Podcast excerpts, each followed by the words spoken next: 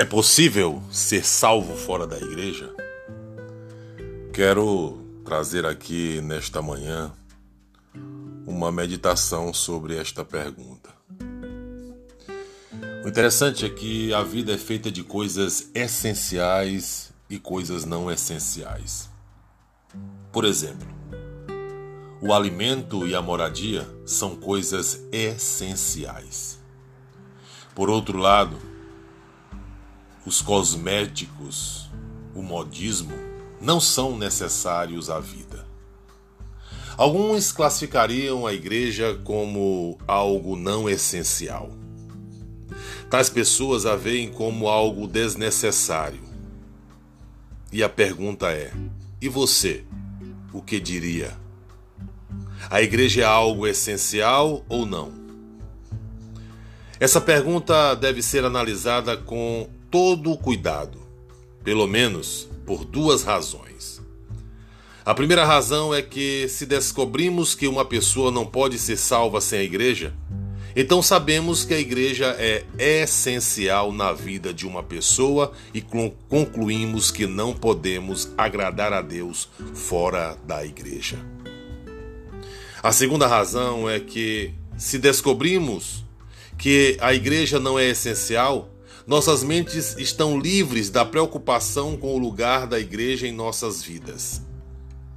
Baseado nisto, tratarei de três verdades fundamentais sobre a igreja. E neste áudio, nesse podcast, quero falar sobre o sangue. Sem o sangue, é possível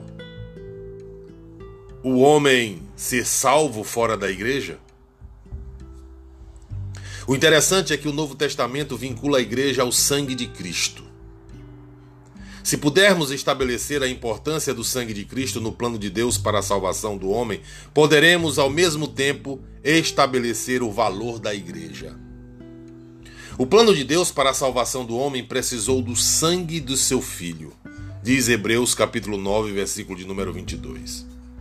Deus, em sua justiça e retidão, não podia perdoar o homem sem o derramamento do seu sangue.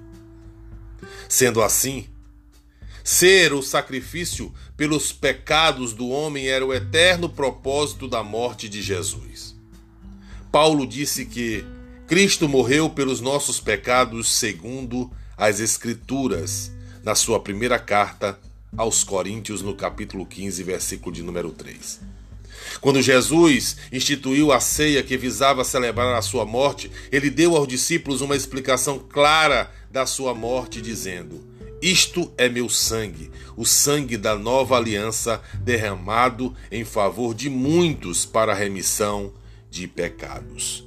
Diz Mateus capítulo 26, versículo de número 28. Quem não foi purgado pelo sangue de Jesus não está perdoado e está sob o domínio e o poder da culpa do pecado. O Novo Testamento, os que foram perdoados são chamados de a igreja.